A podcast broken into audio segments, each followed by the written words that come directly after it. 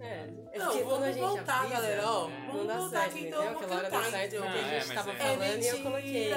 Mentira. Três Aí- a um, tava 1 a 0. Que quando quê? a gente dá um tiro, fica Foi a nossa primeira né? virada em mais de um ano. Pois velho. é, que velho. E agora de quem a gente começar o programa, só chegar, só ele chegar, ele já Daniel. começa Tá a jogar começando a quinta Só filosofia chegar o Daniel já, mano, mudou todo o nosso espírito, velho. que o Uma chegada de um jogador, um jogador que chegou, mano, já mudou completamente Tá a nossa vida, Completamente. Magnus Carlsen. Completamente, o cara chegou lá, velho, entrou em tá Campeão nove mundial de anos. xadrez. A gente tá nove anos Daniel Alves sem nada. A gente tá nove anos sem nada. Galera- gente, com essa chegada do Juan Fran, mano. Júlio, chegou os 39 quilos. Eu preciso falar. mano. Você vai?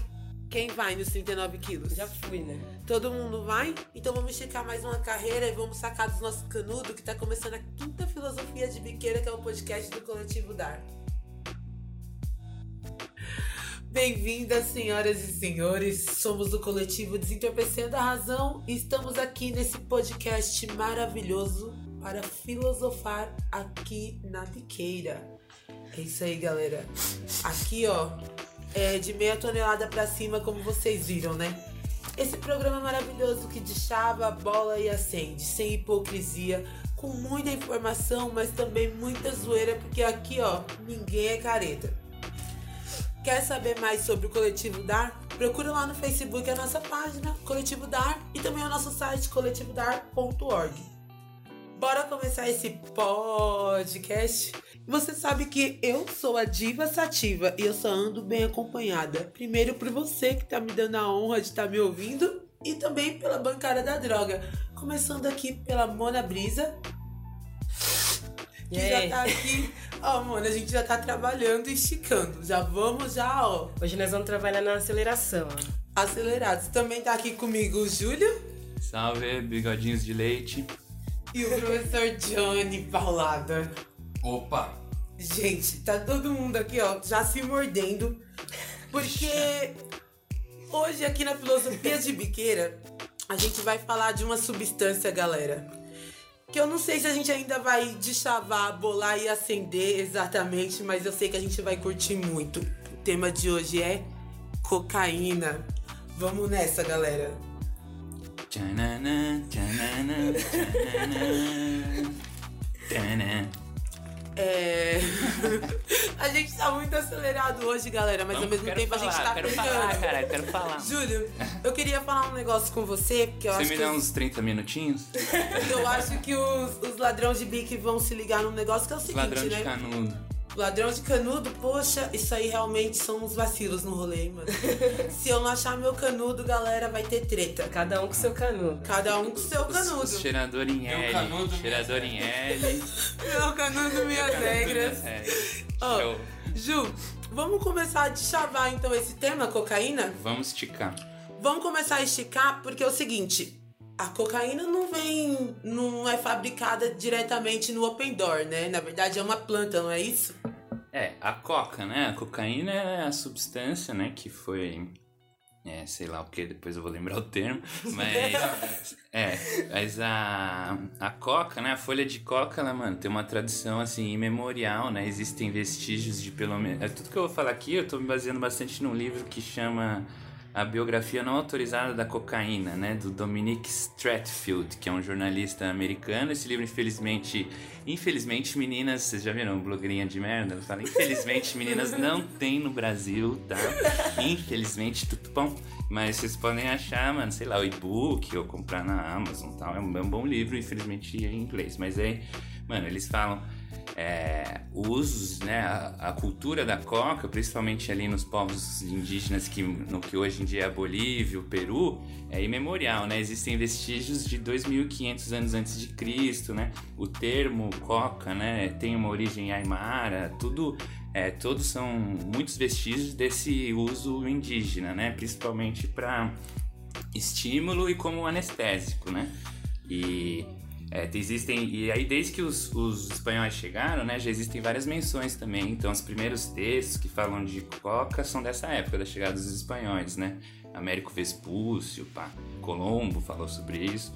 E aí a igreja já começou meio que a tentar proibir já nos anos 1500, né? A igreja sugeriu para o rei da Espanha a proibição, é o rei negou, Mas isso é considerado por esse livro, por exemplo, como a primeira campanha antidrogas da história, tá ligado? A igreja Nossa. foi que fez a primeira campanha antidrogas para tentar proibir o uso de coca, Mano, principalmente que- entre os foi a índios. igreja que fez. É, quem diria, né? Quem diria? E aí começou essa tentativa de proibir, né, na verdade, esse hábito. E aí a galera. Esses são os usos mais tradicionais que tem, que tem da coca, né, Júlio? Mas também teve a galera que começou a querer isolar, né, o cloridato. É, não, né, esses usos, né, que são os usos tradicionais, que são os usos que tem até hoje, né, que hoje em dia ainda nesses países esses indígenas fazem, né, é uma parte importante da, da cosmovisão indígena, né, o uso da folha de coca para determinados lugares. E tem os rolês do Evo Morales, né, de falar que a folha de coca não é cocaína, de legalizar a folha de coca, porque é parte da economia deles, que eles trazem vários produtos, sabonete, shampoo, várias paradas, né. Mas existe a cocaína, que tem da coca, né? Mas é, a gente estava vendo aqui antes do programa esse livro, fala que 99,3% da folha não contém os alcaloides né, da cocaína, né? Então a folha tem outras propriedades, outra coisa. A cocaína foi sintetizada em 1859, né? Isolada por um cara que chamava Albert Newman, Niemann, que era um estudante, ele estava fazendo o doutorado dele, tá ligado? E ele sintetizou a cocaína, deu esse nome por causa de inspiração dos outros alcaloides, morfina, papapá. E o mais louco é que esse cara, sinte- ele estava concluindo o doutorado dele em 1859, tipo, concluiu em 1860 e teve baixo impacto ali científico essa, essa descoberta no momento e ele nem pôde ver esse grandíssimo sucesso, né, do nosso amigo Albert, porque ele morreu um ano depois, né, com 26 anos esse cara já morreu, uma história muito louca, né?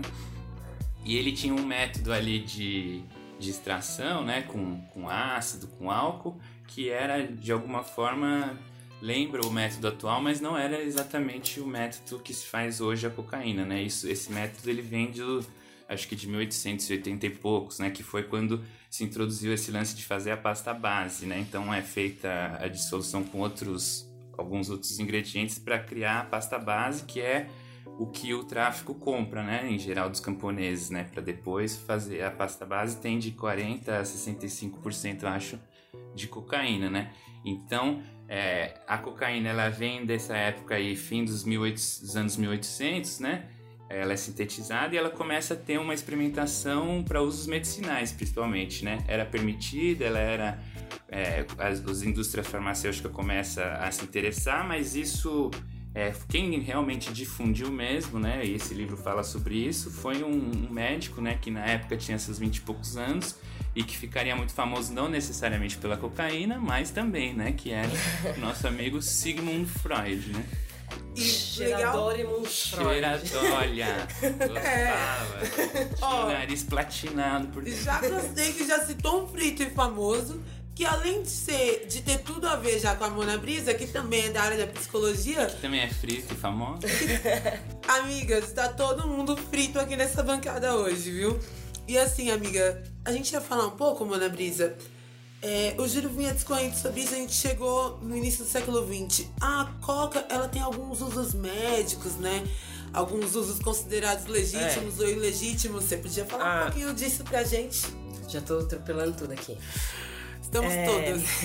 Então, eu vou falar um pouco de um. é, isso que eu tô falando, né? Que eu vou falar, tá também no livro do Dar. Sou a maior propagandista do livro do Dar. De chavando o poder, hein, galera? No capítulo que é escrito pela Tamires Moreira, que resgata um pouco disso, assim, né? De que a cocaína, como algumas outras tantas substâncias, começou por um uso mais médico. E aí, como que isso aí vai avançando até chegar na merda que tem agora. Então, é, esse capítulo começa com um relato de um médico fazendo uma aplicação injetável de cocaína na parede vaginal da mulher, porque era, tipo, no momento, o método mais eficaz pra, Dores do parto, pra não é controlar a isso? cólica e, enfim, pra poder lidar com, a- com, com essas cólicas menstruais mesmo, assim, coisa do dia a dia, entendeu? Então a cocaína era uma medicação que podia ser usada pra uma parada que a gente tem todo mês, né? Tem mulheres que têm cólica uh, durante todo o período menstrual, cólicas super fortes, então a cocaína era quem dava o, o melhor controle nisso. E muitas grávidas usavam cocaína, galera, pra amenizar os enjoos. Então, os médicos no Brasil aqui desenvolveram um método no início do século passado, em que as grávidas usavam durante uns 10 dias a cocaína e ia, tipo, reduzindo gradualmente a dose, justamente também como uma redução de danos para não viciar também, porque o, o, a cocaína vinha com esse cuidado médico, né? É, então, e aí, como era uma parada que funcionava, que, que era um resultado muito bom, que tinha uma eficácia, era indicado para várias outras fitas também, é, até para uso em bebês, assim, para as dores na gengiva quando tava nascendo, os dentes e tal. Rouquidão. Então, como, assim, acontece inclusive com várias medicações, né? Um bom exemplo disso é o Rivotril, né? Tipo, as pessoas começaram a usar bastante, né? Não necessariamente implicando numa receita médica, as pessoas começaram a, a querer usar bastante. E aí isso não acontecia só no Brasil, né? Então rolou em 1912 é, um encontro de 12 países para poder começar a pensar essa questão do uso desses descontrolado desses medicamentos, né? Dessas substâncias. E aí depois desse encontro, o Brasil e mais alguns outros países foram convidados para poder compor o que eles chamaram de esforço humanitário para lidar com essa questão. E o Brasil vai começar a aplicar isso de fato em 1920, mais ou menos, né? Uhum. É, então, como que foi uma estratégia para começar a lidar com essa parada das pessoas estarem usando demais, assim? É, a ideia, na verdade, não era lidar com esse uso, pensando na saúde, não sei o quê, mas era muito mais tentar monopolizar o controle sobre a substância que todo mundo já estava enxergando é, o grande potencial que ela tinha. Então, alguém tinha que mandar nisso, e no momento era como hoje também acontece, a medicina, a indústria farmacêutica. Então foi usado as estratégias de diferenciar o uso legítimo de uso ilegítimo. A gente já ouviu bastante essa história, né? Então tô aqui fumando um cigarro e ao mesmo tempo estou cheirando. Uma eu poderia fazer em qualquer lugar, a outra tem que me esconder no banheiro. Então essa é a diferenciação de uso legítimo e ilegítimo da substância. A outra coisa foi deslegitimar o uso recreativo. Então não, é uma medicação, é para controlar dores, é para isso, para aquilo. Não pode usar para ser feliz. Jamais. então o uso recreativo começou a ser depreciado, que também é outra coisa que acontece, inclusive com a maconha. Né? Ainda existe muito essa discussão. Ah, uso medicinal, sim, uso recreativo não. E a outra questão era relacionar isso como uma preocupação com a saúde pública, né? Que é um argumento super difundido. Então, ah, nós estamos fazendo isso não para controlar as suas vidas, mas para cuidar da sua saúde. Vocês viram, galera, que a Coca tem um rolê histórico e tem um rolê mais atual aí que culmina nessa proibição hipócrita, né, Ju?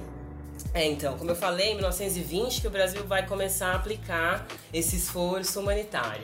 E aí, o dependente, que até então era visto como uma vítima, porque a pessoa tinha uma, uma dor, ela precisava tratar, então, poxa, começou a usar e ficou dependente da medicação, né? Então tinha um olhar mais inocente. Ele começa a ser transferido para um olhar de bandido, ele rouba para usar droga, ele briga com as pessoas, ele causa tumulto. Então, ele passa do lugar de vítima para o lugar de vilão. É... E aí é um momento que começa a mudar um pouco o olhar da saúde pública para a segurança, né? Para a segurança pública, para a segurança do patrimônio, que é o argumento que mais interessa. É... Então foi relacionado esse uso de cocaína principalmente com a prostituição, onde se dizia que as mulheres que cheiravam, elas perdiam totalmente o pudor, totalmente o controle sobre a sua sexualidade. E aí é, e também relacionado com roubo, né? Nesse rolê que eu falei, ah, quem cheira rouba as coisas de casa, destrói a vida da família. Então a gente percebe por esse histórico, começando lá do médico e terminando nesse na segurança, que foi constituído um controle social, né? E que esse controle social ele é usado como via e como justificativa de diversas violações e que elas estão sempre relacionadas historicamente com gênero, raça e classe. Verdade. Eu vou buscar um soro enquanto isso, Júlio.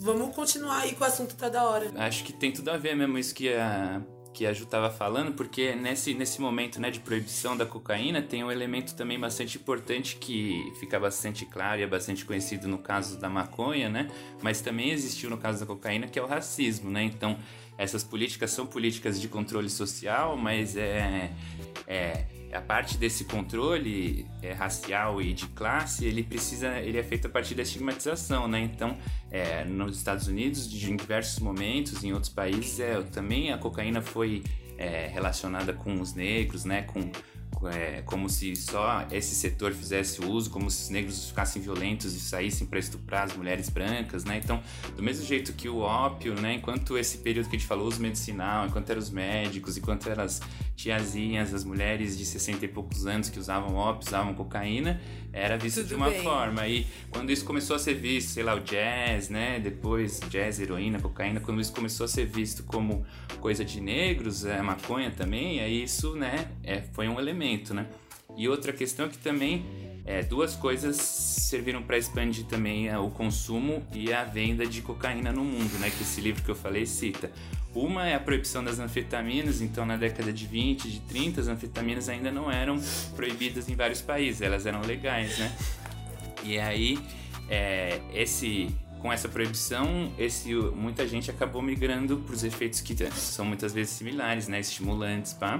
E outra questão que esse livro cita é a questão da expansão da aviação, né? Então, como é, isso facilitou o comércio, né? E porque são a, a, a, coca só vem, vem de três países, na verdade, né? Colômbia, Peru e Bolívia, né? Então todo, todo o consumo de que as pessoas estão fazendo no mundo inteiro está sendo a partir daquela coca produzida só nesses lugares, né? Então, com a difusão também da aviação, é, se expandiu isso. Então, é, a cocaína realmente virou um problema mundial, um lance é, colocado pelos políticos como um problema mundial, mas a partir dos anos 60, 70, né? Quando se difunde mais o consumo e também quando é, os países, e os Estados Unidos, né, e outros países decidem recrudescer mesmo a guerra às drogas e fazer isso uma questão importante tanto para o controle interno das pessoas quanto para política geopolítica, né, imperialismo, política internacional, que eu acho que a gente vai falar também, o JP vai falar daqui a pouco, né? É, o, o, Mano, só uma coisa. Tirei a última. Tá. Não, então tá. Uh, não tem problema. Vamos continuar Vamos aqui. Vamos abrir outro. A gente abre outro. Que aqui é bastante. Fritos e famosos. Oi, galera, eu sou a Mona Brisa e tá começando Fritos e Famosos, hoje é acelerado nesse episódio sobre cocaína do Filosofia de Biqueira. E a gente vai falar hoje sobre Robert Bernard Fowler, Rob Fowler, de 44 anos, que é um ex-atacante e atual treinador de futebol na Inglaterra. E vamos falar um pouquinho, já que o episódio é sobre cocaína, da carreira dele? A carreira dele é composta por vários times conhecidos, entre eles Liverpool, Leeds, Manchester, e quando ele jogava em 1999 pelo Liverpool, este ícone comemorou o seu gol contra o time adversário cheirando a linha de fundo do campo.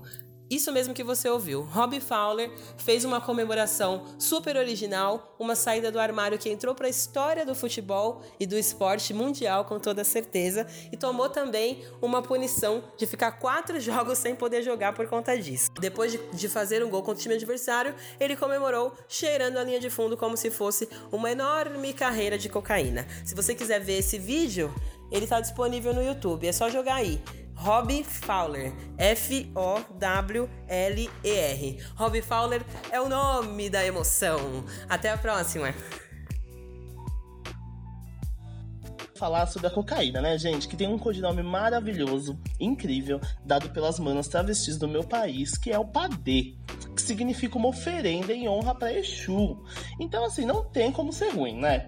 E aí eu queria pedir mais respeito para quem usa e aproveitar esse espaço para poder alertar aquelas ditas amizades que ficam destilando esse discurso moralista conservador e eu diria até que racista em cima de quem usa o padê, no sentido que quem diz que tipo de droga é legal ou não é o Estado e que dessa forma replica sua lógica de extermínio de um certo tipo de população que todo mundo já sabe que é pobre e preta. Então assim, meus amados, não me venham com essa hipocrisia de merda onde vocês enchem o cu de vocês de cerveja e mais de 4.720 substâncias tóxicas que estão presentes no seu malboro para falar do meu uso autônomo e consciente do meu padezinho. Então, assim, gente, não dá, né? Vamos ser felizes, todo mundo fazendo aquela redução de danos e se cuidando. É isso, gente. Salve galera, aqui quem fala é um monstrinho. Bom, vou falar um pouco sobre a cocaína hoje. A experiência que eu tenho é que é uma droga que é bastante social e pode ser usada de uma forma consciente e trazer um certo prazer, uma certa excitação. E pode ser usada de forma irresponsável, é, compulsiva e trazer grandes problemas. Eu vivi os dois lados e posso dizer que tem um lado bom e um lado ruim, como tudo na vida, né? Mas eu cheirava para ficar suave, para tocar um violão, para ficar um pouco mais descontraído, para conversar um pouco. E me sentia muito bem com isso. Mas é, com o passar do tempo eu fui vendo que estava ficando um pouco compulsivo demais e tirando um pouco demais e acabei tendo que passar por diversos processos de, de conscientização até é, construir uma base, né? uma, uma, base psicológica, vou dizer assim, para lidar com a droga, né? Porque a droga não é só esse lado monstruoso que todo mundo fala, que vai destruir, que vai pá e tal. Claro que tem esse lado, mas também tem um lado bom. Então a questão é a pessoa saber usar e saber definir até onde que pode ir, até onde que é bom e até onde que é ruim. Beleza? Mas é isso aí, galera. Cheirava na média de duas, três vezes por mês. Depois foi ficando quase todo dia. Mas o que eu posso dizer é isso. Use drogas com moderação. Olá, meu nome é Ian Martins, eu tenho 25 anos, sou do Rio, moro em São Paulo há um ano e meio e comecei a usar mais pó, né, a cocaína aqui, aqui em São Paulo. E mas a qualidade é gritante. Eu queria é, pontuar essa diferença, porque eu acredito que esteja no monopólio, né? Uma facção só vendendo em São Paulo, a única alternativa de você conseguir uma qualidade melhor é você mudar a favela de acordo com o tamanho da favela que você compra, né? Geralmente a qualidade é melhor. E assim também é no Rio. Só que a diferença do Rio é que mesmo que seja que não seja uma coisa de qualidade, ainda é melhor do que aqui. Porque são três facções. Se uma não fizer, a outra vai fazer melhor. E você tem essa opção de você mudar a facção. Você comprar em outra facção porque você quer a qualidade. Quando você chega em São Paulo e você não tem outra opção, o a facção que comanda aqui faz o que quer. A quantidade em São Paulo de drogas é muito maior, o acesso é muito mais fácil, mas devido à falta de concorrência, a qualidade é uma coisa que a gente não tem como cobrar, não tem como a gente. É, não tem outra alternativa. E eu acho que isso é muito ruim. Porque no final a gente não tem de onde. É, não tem outra alternativa. E assim, eu gosto muito é, de, de dar um esteco, né? Claro mas assim, eu fico muito chateado pela péssima qualidade em São Paulo, pelo uso excessivo das drogas, porque quando a qualidade é ruim, você usa mais para você tentar sentir uma onda melhor. E eu acho que por isso que tanta gente tem problemas aqui com drogas, tanta gente morre por causa de várias drogas, porque a qualidade é ruim, as pessoas usam em excesso. E eu só queria mesmo é, lamentar, né, essa falta de qualidade pela falta de concorrência.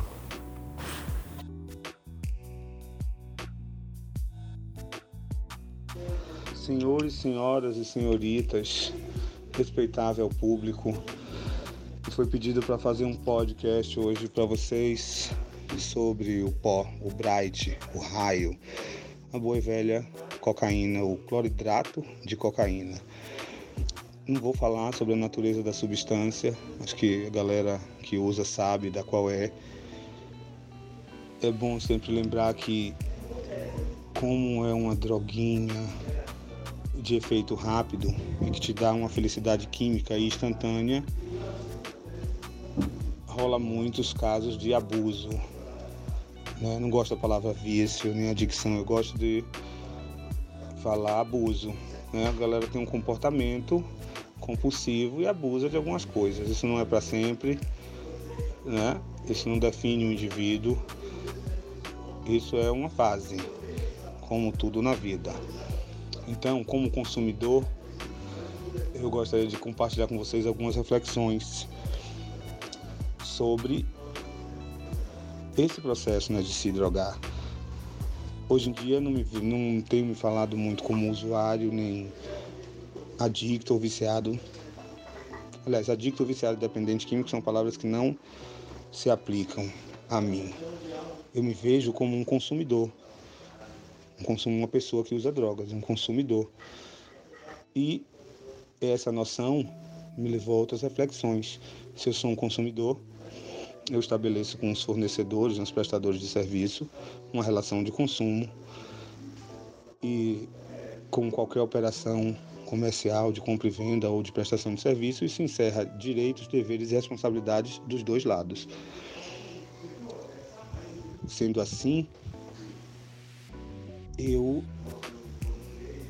inverto, né? Penso em invertir essa situação. Tipo, antes o brother da biqueira, a menina da biqueira, era quem tinha todo o poder e a gente é viciado, depende deles. A gente tem que inverter essa equação. A gente é que vai lá comprar e pagar. Somos consumidores. Então, o cliente tem sempre razão.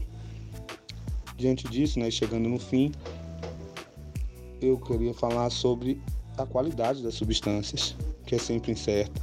Então, um conselho é tentar buscar fontes mais confiáveis, boicotar aquelas fontes que têm a qualidade ruim ou que te entregam um produto que é diferente do prometido,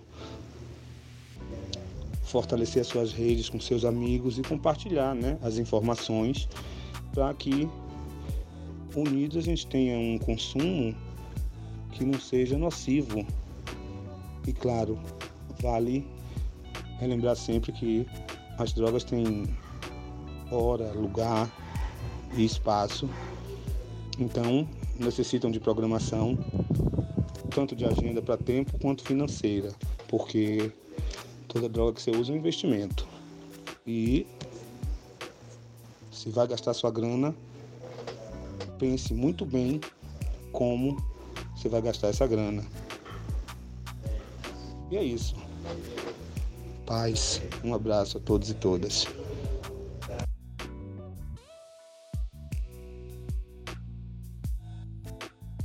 Sexta-feira eu já tô cansado, não vejo a hora de poder partir. E os tequinho, que saudade disso. Com salário na mão eu vou cantando assim. Eu vou gastar tudo em droga, ah, na intenção de morrer. Já chego na boca, pego vários pinos e saio lotado de coca. O resto que sobra no beck, aperto uma tora e fumo na hora. Ah, droga, droga, droga, droga, droga, droga, droga, droga, droga, droga, droga, droga. Caralho!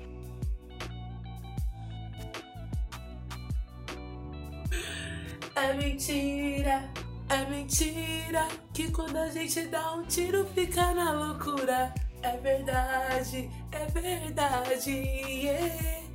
Começou Mano, mentira é que o. Faustão tava com uma camisa do Bob Marley hoje no. Fantástico. Isso é mentira, brother. Gente, todo mundo aqui na loucura, tudo muito dinâmico aqui nessa filosofia de biqueira. A gente volta agora pra acender a cocaína. A gente vai começar aqui, Johnny Paulada, Nosso Farinho Cast. Farinha Cast. esse cheirador oficial desse programa, que vai começar a falar agora um pouquinho da cocaína nesse rolê. Porque aqui na filosofia de biqueira não é só zoeira, né? A gente vai adentrar um assunto político agora, que é o rolê geopolítico aí nesse mundão e das atualidades sobre a coca, né, Johnny? É, isso aí, Diva. Então, é, voltando aqui, é, foi nos anos 80 que se configura a atual geopolítica da guerra às drogas e particularmente da cocaína, né? Então, com a entrada do Ronald Reagan, né, o presidente neoconservador é, estadunidense, que é responsável, enfim, pelo por diversas merdas, O Trump da época. é o Trump da época, Boa. né? E ele e ele traz uma ideia de uma revolução conservadora, de uma cruzada contra as drogas. Revolução conservadora. É, pois é, revolução conservadora é isso aí. Inclusive, Isso pensar. É, é interessante pensar em termos de Brasil de Bolsonaro, porque tem algumas semelhanças, né? Um processo em que o, o conservadorismo se coloca enquanto revolucionário, né? Como se o status quo fosse subversivo, né? Naquela época ainda havia um contexto de, de reação à contracultura, né? É, a cultura beat, a cultura underground, né? E os pilares dessa revolução conservadora são basicamente três, os mesmos, né? Então Deus, pátria e família. Aqui eu estou me baseando num livro Já muito interessante história, né? que é La Guerra de la Cocaína, Drogas, Geopolítica e Meio Ambiente Dom Juan. de uma escritora, acho que é espanhola, né? Acho Espanhola. que é espanhol. Manda espanhola uma chamada fala até outra levita. Hablo como boliviano. Belém Luca de Tena, né, que ela analisa esse processo da, da guerra contra a cocaína especificamente. E, e aí ela situa em quatro fases o processo da guerra à cocaína é, levada a cabo pelos Estados Unidos. Né? Então, qual que é o cenário? Para dentro, revolução conservadora baseada nos, nos pilares né, da religião, ou Deus, pátria e família. E para fora, a necessidade de reposicionamento dos Estados Unidos na geopolítica internacional. Então, lembrando que em 75, os Estados Unidos foram derrotados na guerra do Vietnã. Então, estavam meio desmoralizados, ainda que estivessem quase vencendo a Guerra Fria. E os Tavam- soldados usaram ga- droga pra caralho, isso É, também droga ficou muito pra caralho. famoso. né? Mas é, havia essa necessidade de reposicionar os Estados Unidos na geopolítica internacional e as drogas vão ser o, o contexto para isso. Então a primeira fase da guerra é a fase retórica, né, em que se estabelecem os, as ideias, os conceitos que vão basear a guerra. É, havia ainda uma prioridade em combater o comunismo, inclusive utilizando alianças com guerrilhas anticomunistas financiadas pela, pelo próprio tráfico de cocaína, mas para dentro dos Estados Unidos uma retomada do discurso puritano. né? Então, equiparando a saúde da nação é, à saúde do corpo, e uma ideia de temperança, uma ideia de antivícios, uma ideia, enfim, de saúde de um ponto de vista mais global.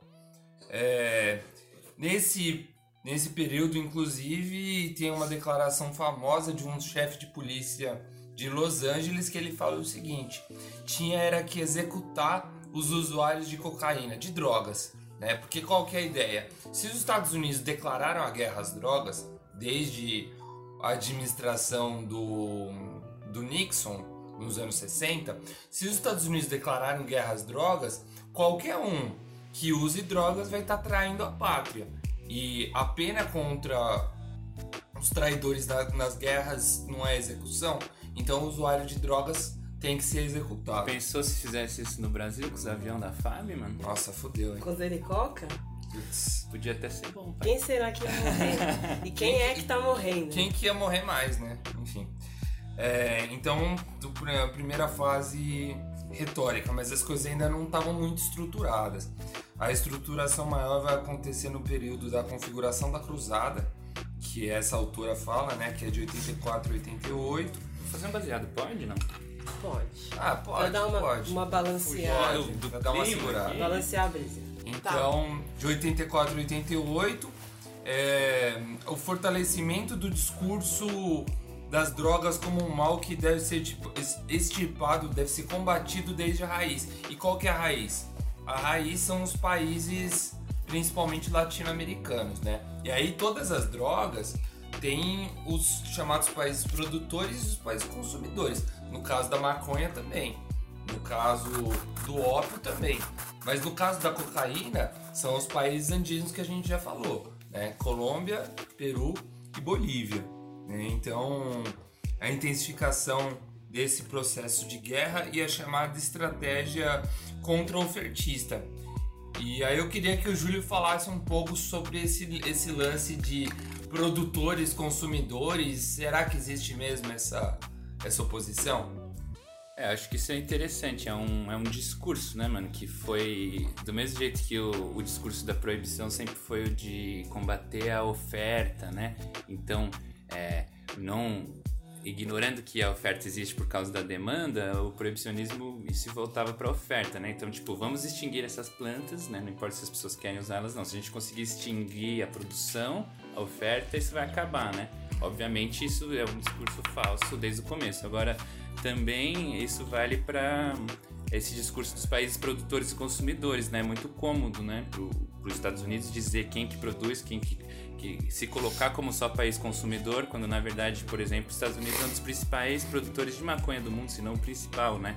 E também esses países que são ditos produtores são consumidores também, né? Ou os chamados países de passagem, como era qualificado o Brasil. O Brasil é um dos maiores mercados, segundo mercado de cocaína do mundo. Então essas, é, acho que essas essas, essas questões são mais retóricas dentro disso que você está explicando, esse quadro maior, né? De tipo, como tentar justificar essa parada maior aí através desses argumentos que se sustentam muito pouco, né?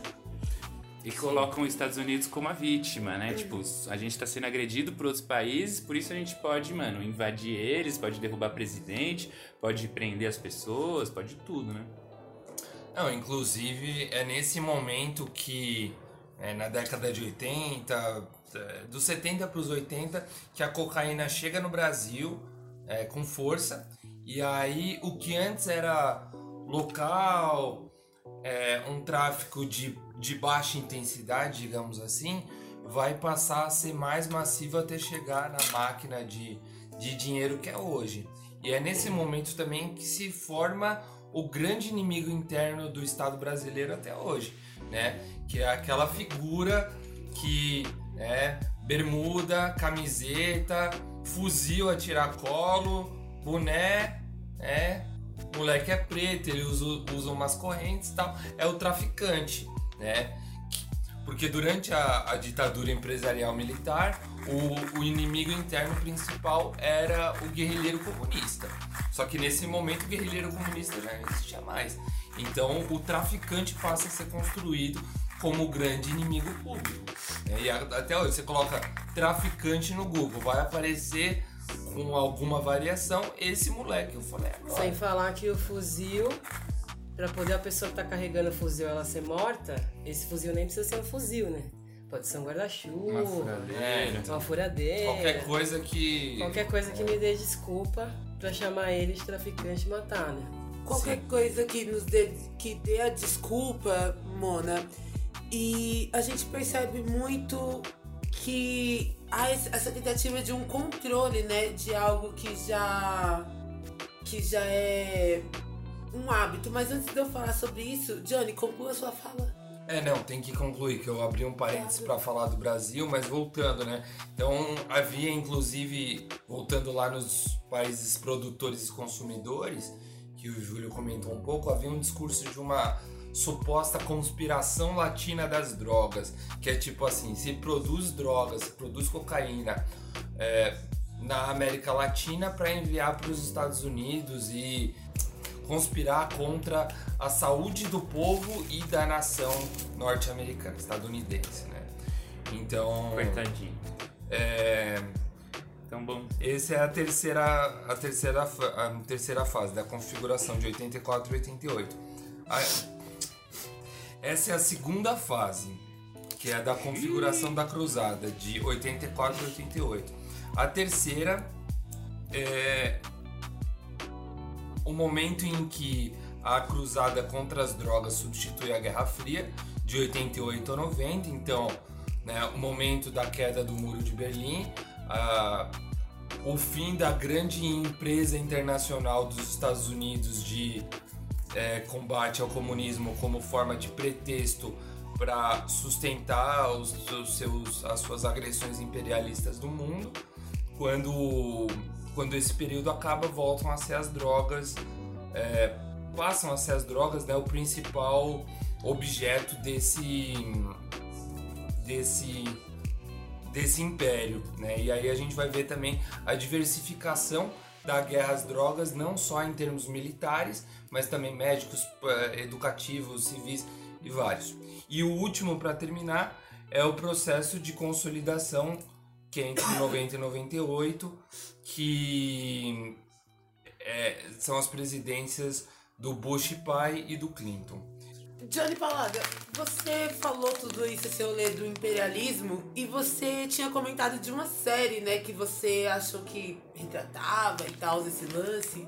Não, então, é, foi a série que fez um puta sucesso no Brasil nos últimos anos, né, foi uns quatro anos que foi lançada e até agora tá na quarta temporada, eu acho que é Narcos, né, que é, é dirigida pelo Zé Padilha e tem o Wagner Moura e tal, que eu acho curioso como é uma série que é, tem um, se apresenta como moderninha e tal, e, e os personagens são bem produzidos, bem encenados, eles nem são tão malvados assim, né? Os, os policiais estadunidenses, mas que é uma série que naturaliza a guerra às drogas enquanto um pressuposto, né? Então o Pablo Escobar é o meio é um bandido que a gente torce a favor, mas a gente também torce a favor dos policiais. Então é um discurso que vem legitimar a guerra às drogas enquanto uma necessidade. É tipo isso, pô. Os Estados Unidos foram violentos? Foram, mas também tinha muita cocaína entrando nos Estados Unidos na época. Não era culpa dele. É, não era culpa deles. Tinha que, tinha que matar esse traficante, Traficante, mesmo. é, enfim. Qualquer semelhança com os dias de hoje é mera coincidência, né, galera? Giro antiproibicionista. Está começando o Giro Antiproibicionista, o seu canal de notícias pelo fim da guerra às drogas. Em pouco mais de seis meses de gestão do governador Wilson Witzel, do PSC, Partido Social Cristão, o Rio de Janeiro alcançou seu maior número de mortos em operações policiais nos últimos 17 anos. Sob a batuta do ex-juiz e atual mandante estadual, autor de frases célebres e assassinas, como a polícia vai mirar na cabecinha ou está de fuzil, tem de ser abatido, foram registrados o assassinato de 881 pessoas em operações policiais, em uma média de 146 mortes por mês no primeiro semestre desse ano. O número de denúncias de mortes de inocentes, em sua maioria jovens e negros, se avolumam todos os dias. No entanto, em regiões sob comando de milícias, não há registros de mortos em decorrência de intervenções de agentes do Estado.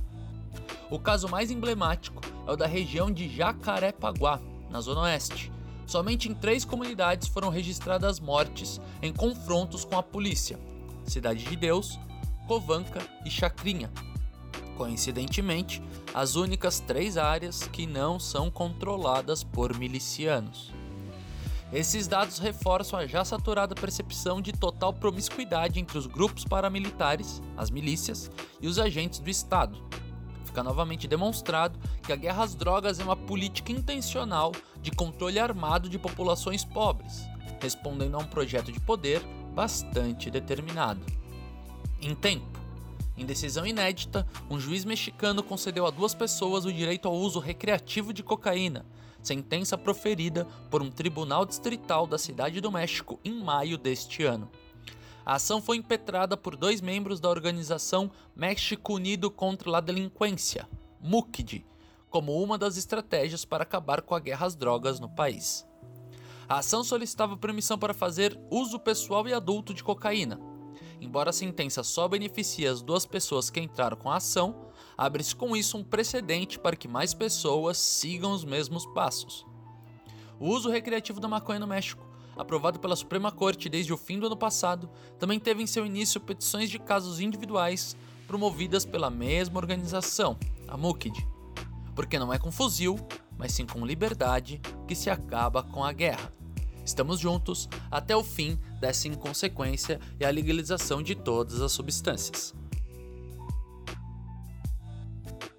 Ó, a gente falando dessa situação toda que a proibição, né, em seus vários estágios atingem a nossa vida, é... a proibição, ela gera um estigma muito grande, né, Mona? É... Que nem você falou, se a gente fuma um cigarro é uma coisa, se a gente cheira, a gente não aceita na roda. A gente é tirada Mesmo entre de. os próprios é droguinha, né, cara? Então, é como se a, se a cocaína fosse uma droga menos nobre, né? Esse Mais estigma. maléfica. Esse estigma vem da onde, né? Vamos comentar disso, galera, porque esse é o assunto que vai render agora pra gente falar. Vamos falar disso. Ó, eu acho o seguinte. É, eu não acho nada. Quem vai falar sobre estigma? Não é mais nada. Você, você. Continua aí. Luiz, então, galera, eu, Diva Sativa, tenho uma opinião. As drogas estão aí, mano. Cada um vai fazendo o seu uso, vai se conhecendo e vai tendo condições, galera, de escolher o que é melhor pra si. É claro que a gente tem que tomar cuidado com as coisas que a gente faz, como por exemplo, ter o próprio canudo, ter o nosso soro, tomar cuidado, né? Buscar Deixar conhecer, os outros falar um pouco. Buscar conhecer, né, os lugares que a gente compra, não é, Mona? Você que trabalha com redução de danos pode até me complementar sobre isso. Vamos aí. Você está falando sobre essa questão do estigma, né? Então, é, consiste, entre outras coisas, em você dizer que uma droga é melhor e outra droga é pior, né? E aí, é, colocar a pessoa que usa a droga pior num lugar de exclusão, né? Isso, como eu falei, acontece inclusive no meio dos próprios usuários, assim. Então, ah, eu sou maconheiro, mas eu não sou nóia. Eu fumo, mas eu é, mas eu não Mas é fumo natural, pedra. é Ah, mas o meu é uma planta, né? Então a gente inclusive tava falando que cocaína não nasce dentro do pino, né? Também vem de uma planta, só pra começar. Posso Sim. continuar? Só uma coisa, assim, Mona, que a gente tava falando do estigma entre as próprias galeras que usam drogas, né? Entre os próprios psiconautas. Eu fico imaginando uma coisa, se o estigma já é grande porque eu cheiro, imagina se eu fumo um crack ou se eu tomo um baque, que são diferentes preparações da mesma substância. Exatamente. Quimicamente são a mesma parada, mas uma tá nas festas dos riquinhos e você tem uma grande variedade, né? Eu acho- a gente falou ontem que a cocaína é tipo o Kinder Ovo da parada, né? Você abre o pino é sempre uma surpresa. Você nunca sabe quantos por cento. A gente tava falando que se na folha tem 99% que não é, no pino acho que 150%, às vezes não é.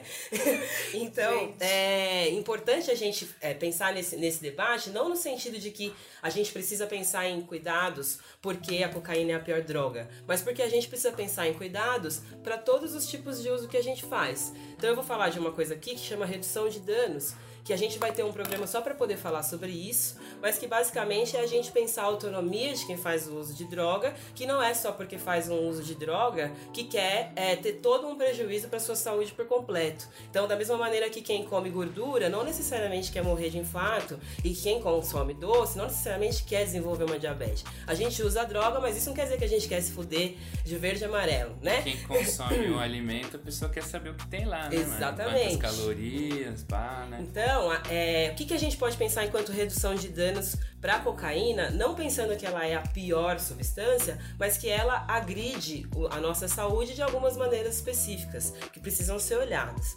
É, então, vou falar coisas práticas, assim, dicas da Mona Brisa. Dicas da Mona Brisa, galera, vamos nessa. Dicas. Que ó, a sua brisa não será a mesma depois dessa. É, todo Dicas mundo. pro ratatá. Todo mundo gosta de chapar, mas todo mundo acho que concorda que a pior parte é a ressaca, né? E É a ressaca horrível. de pó, por exemplo, é das mais terríveis. então quando a horrível. gente fala de Se for na segunda-feira, que nem amanhã. é, pois Ah, é. Hoje é domingo, pessoal. Então, é, quando a gente fala de, de redução de danos, é pensar em como a gente fica bem antes, durante e depois. Então, eu vou falar uma coisa, por exemplo, hidratação.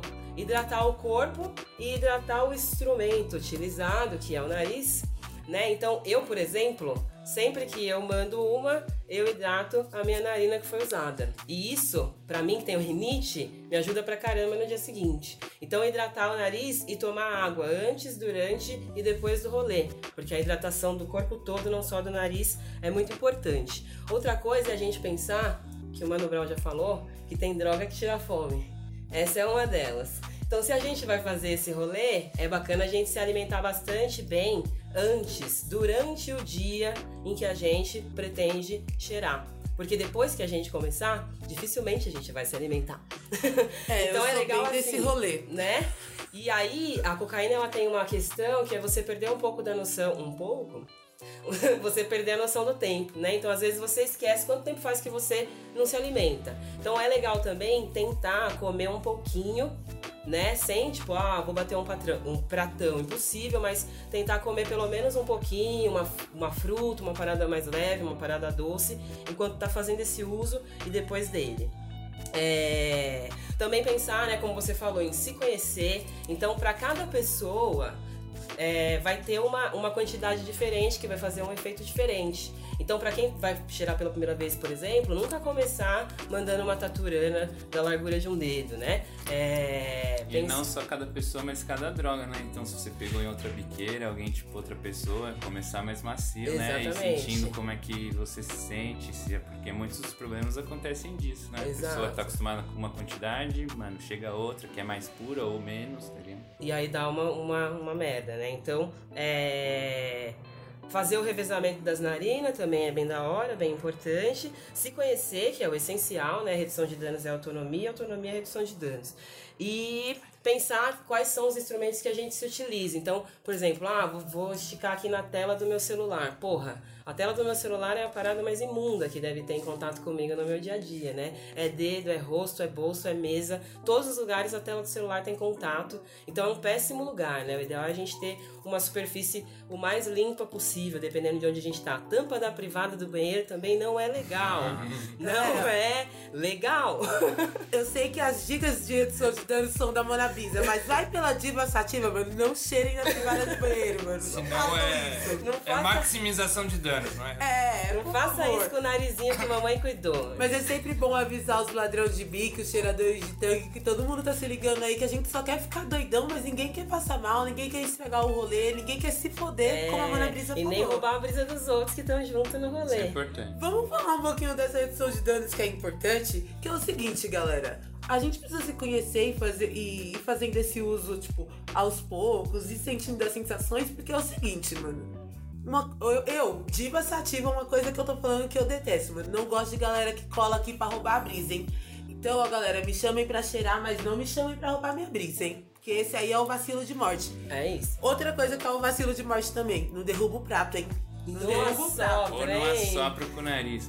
É. Mas também a outra questão é, claro, que vale pra todas as substâncias, né? O lugar, as pessoas com quem você tá, né, mano? Então, se você estiver num ambiente, a cocaína propicia a paranoia também, ou potencializa os riscos que já existem, né? É então, isso se aí. estiver num lugar que passa um monte de polícia, que é uma bosta, ou que pode chegar alguém, tudo isso vai influir na sua brisa. Se estiver num lugar tranquilo, com seus amigos, de boa, com pessoas que você sabe que vão cuidar de você, né? Então, é, todas essas questões influenciam E também. quando- E a questão, acho que uma outra também é a questão da mistura, né, mano? Então, é, não, não misturar substâncias, principalmente com outras substâncias que aceleram, né? Vai tomar energético e cheirar tomar, uns pó, hein, tomar galera? Red Bull, ficar tomando MD, qualquer substância que vai exigir muito do seu coração, né? Não é, não é o ideal você ficar misturando também. Assim também como as brisas contrastantes, né? Porque você perde um pouco da ciência de quanto você já tá louco, né? Então, se eu uso uma droga que acelera e uma outra que ameniza, o meu corpo tá recebendo todas essas drogas, ah, mesmo que eu não sinta o efeito tão forte, porque uma tá cortando o efeito da outra. E a gente falando disso, dessas sensações, galera,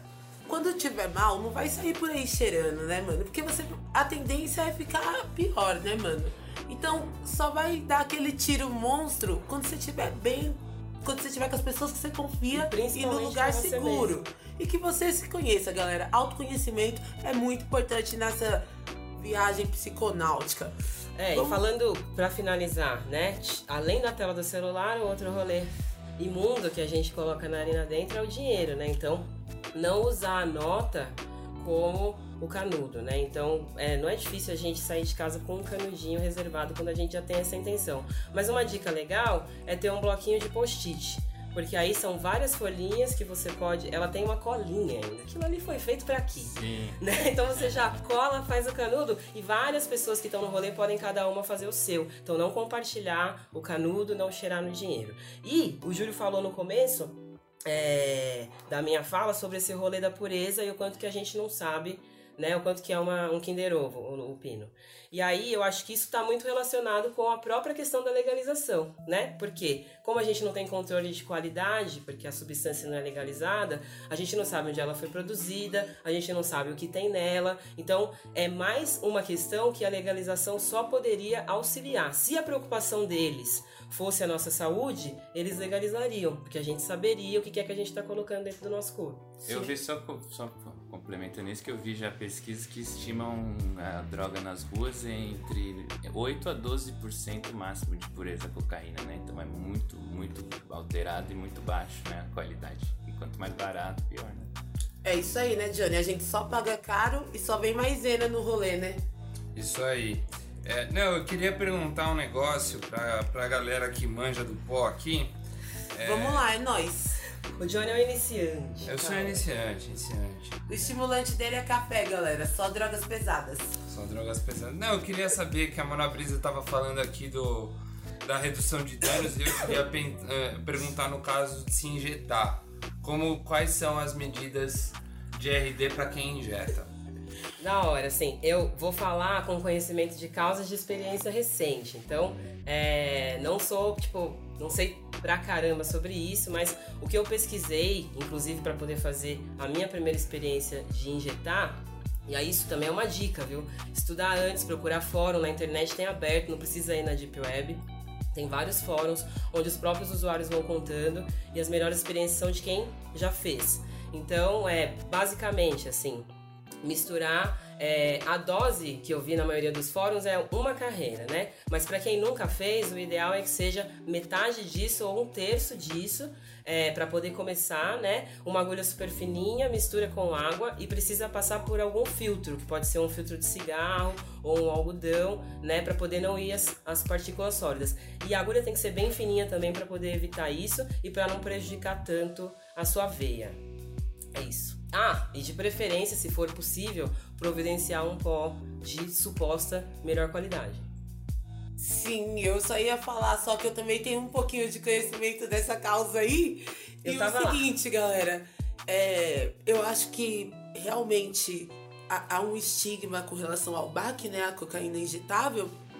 E a gente pode pensar na cocaína injetável também como, de uma certa forma, uma redução de danos. Se a gente for parar pra pensar, se a gente, é, como por exemplo, o rolê que eu fiz, tinha uma enfermeira no rolê, a gente preparou um lixo específico pro rolê. A é, pessoa que tava injetando não tava mais louca que o Batman, tava sóbria. Tava suave. A gente pode pensar é, em formas de usar a droga e também não ficar preso de que ah, não pode dar certo. É, é o modo como a gente faz o rolê, né? É, Júlio, você ia falar, porque tá todo mundo muito elétrico, mas tá todo mundo aqui Eu conectado. A galera, a galera que tá ouvindo tá entendendo todas as ideias. O assunto tá aceso com certeza. Não, então, você vai falar exatamente pegando esse gancho, que é a, é a mesma substância, né? Que tem suas diferentes formas de administração, né? Então você pode cheirar, você pode colocar na boca, você pode fumar, né? Existe a- a- o crack, que não é a cocaína, mas é, é outro, é um processo anterior, mas é a mesma, vem da coca, né? A mesma substância. E essas foram, foram culturas de uso desenvolvidas pelos usuários que queriam experiências mais fortes, né? Então, é, apesar de ser a mesma substância, não é a mesma coisa você cheirar, você injetar e você fumar, né? Exato. Então, todas elas têm suas particularidades, têm seus níveis de potenciais de dependência, tá ligado? Apesar de ser a mesma substância. Então, é, tudo isso são questões que, é, o que a gente falou, do autocuidado, né? Você tem que estar sempre pensando é, sobre isso e sobre quais, né? Quais efeitos, qual ritualização você quer ter disso da sua vida, né? Se isso vai ser uma parada constante na sua vida ou não, como e tal, se você quer isso ou não, né? E aí eu acho que, mano, a gente já pode passar a pegar o gancho da legalização, né? Porque Isso, eu ia perguntar agora, Júlio. Você estigma. falou, você, a gente tava falando de estigma e agora você falou assim, ó, que cada um tem que escolher o que quer ou não quer pra si. Eu queria falar, perguntar agora, se você quer ou não quer a legalização da cocaína, vamos entrar nesse assunto aí. acho que todos queremos, né? Acho Eu que, acho pô, que eu também quero. Primeiro a gente fez toda uma discussão, acho importante aí, principalmente o nosso Paulada, né? De como a guerra às drogas tem muito a ver com a cocaína, né? Então os efeitos né, da guerra às drogas, o encarceramento, a violência, os assassinatos, a tortura, a corrupção, é, a porra toda, isso se você legalizar, por exemplo, só a maconha, você diminui isso, mas é, você continua propiciando isso, esses argumentos pro governo, né? Continuar fudendo as pessoas, que é o principal motivo que a gente é antiproibicionista, né? Pra acabar com a guerra às drogas, né? E eu acho que além de tudo, não existe, né? Tá mais que provado, acho que esse podcast é um pouco sobre isso, né? Não existe diferença que, que tenha algumas drogas sejam proibidas e outras não, né? Então acho que isso vale pra cocaína, vale pra heroína, para o tabaco, pro café, pra para tudo, né? Então, é, e mesmo, inclusive, isso vale para a discussão que tá rolando no STF, né? Quer dizer, tá rolando caralho, né? Mas na teoria tá lá, né, no STF, essa discussão e é, alguns dos votos e algumas das pessoas já querem fala, falar que é só sobre maconha, né? Então, além de ser nem ser legalização, ser descriminalização só, ainda quer ser só sobre maconha, tá ligado? Sendo que a lei, é o artigo lá 28 da lei, não tá falando sobre nenhuma droga, né? Tá falando sobre é, sobre todos. Então seria uma descriminalização só para maconha. Por que, que isso seria mais inconstitucional do que para as outras? Não faz sentido também, né? Então eu acho que é é geral, né? Que a gente é, sempre foi uma discussão que a gente fez no Dar desde o começo, tentou levar muitos para marcha de como é como é importante fazer a discussão sobre todas as substâncias, não só sobre a maconha, né? Muito obrigado, muito obrigado pela tarde maravilhosa que eu passei com a sua equipe. É uma equipe fantástica. Nota 10 para vocês. Que Deus os abençoe. Toda vez que precisarem de mim, podem contar com seu velho amigo Bozo. Uma bitoca no seu nariz. Tchau. É isso aí, galera. A gente tá aqui quase finalizando esse Filosofia de Biqueira especialíssimo. Demos uma amenizada. Faladíssimo. Vai A ter gente três já horas voltou. de programa. A gente já voltou até mais moroso. Mais moroso. Amoroso. Mais, Mais amoroso. A gente. Maconha Moroso é lembra amor. Moro. Mas ó, maconha é amor, mas a gente tá falando, o assunto hoje é cocaína. A gente voltou aqui agora pra esse momento especial que a, a galera sempre fica aguardando, que é o momento de tacar fogo. Hoje a gente taca fogo, galera, em você que acha que só maconha é boa. Você que só defende uma droga, sabe qual é o rolê? Cada um escolhe pra si o que vai fazer. O governo sempre vai tentar, o Estado sempre vai tentar pintar coisas que não existem, como por exemplo, que a cocaína tá ligado a coisas que não tem nada a ver, como foi falado hoje aqui, tá ligado? As pessoas se matarem, ou, prosti- ou a pessoa vai Até tirar e vai se prostituir. prostituição não é lá o que a gente pode chamar de um problema, essa é uma outra discussão. Isso. Não é um desvio de caráter. Vamos aguardar aí, se vocês pedirem, quem sabe não vem um podcast sobre esse tema, né? Vamos ver o que, que a galera vai falar. É isso aí. A gente já tá, já deschavou, a gente já deschavou, bolou, acendeu. Na verdade, a gente esticou e cheirou vários. a gente já fumou um também, mas a gente já tá indo embora. Eu sou a Diva Sativa, agradeço por você ter ouvido Filosofias de Biqueira. Agora você fica com o Pai Vito e a gente volta no sexto programa. Música para Ratatá, yes! Foi tiro pra todo lado, ratatatatata.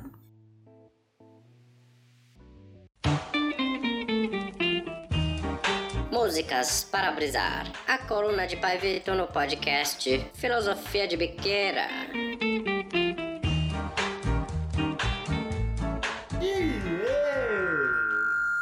Salve, rapaziada. Aqui quem fala é Pai Vitor no meu meio 4 e 20. São 2 minutos e 10 segundos de blá blá blá da minha parte no podcast Filosofia de Migueira. E hoje o nome da coluna tá meio diferente. É músicas para. Afinal, a gente tem que seguir o tema do programa. Eu admito que eu tive certa dificuldade pra escolher, porque no âmbito musical eu acho que rolam dois tipos de canções. Então, primeiro eu vou me explicar. Uma delas vem num tom bem negativo, trazendo experiências muito ruins, seja no rock de Eric Clapton.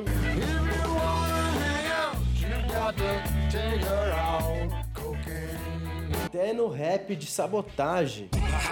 A cocaína parar. Eu sei, toca, sei que mata. Já foi falado, né? Foi falado por uns caras que não é pai Vito, né, mano? Bom, enfim. Aí eu pensei no nosso bom e velho amado samba, que tem não só em Bezerra da Silva. Tem cocaína geladeira.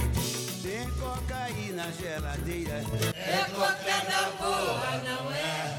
É cocada boa. Mas também no gigantesco grupo Fundo de Quintal. Até quem não é de cheirar, cheirou. Até quem não é de cheirar, cheirou.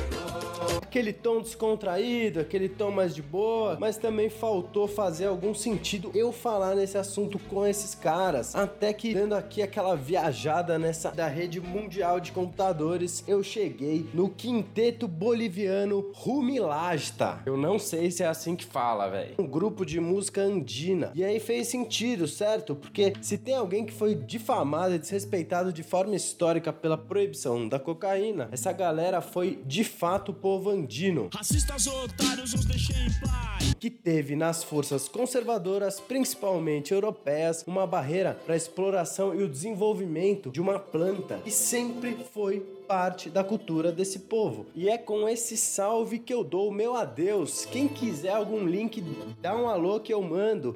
E até a próxima. Yes!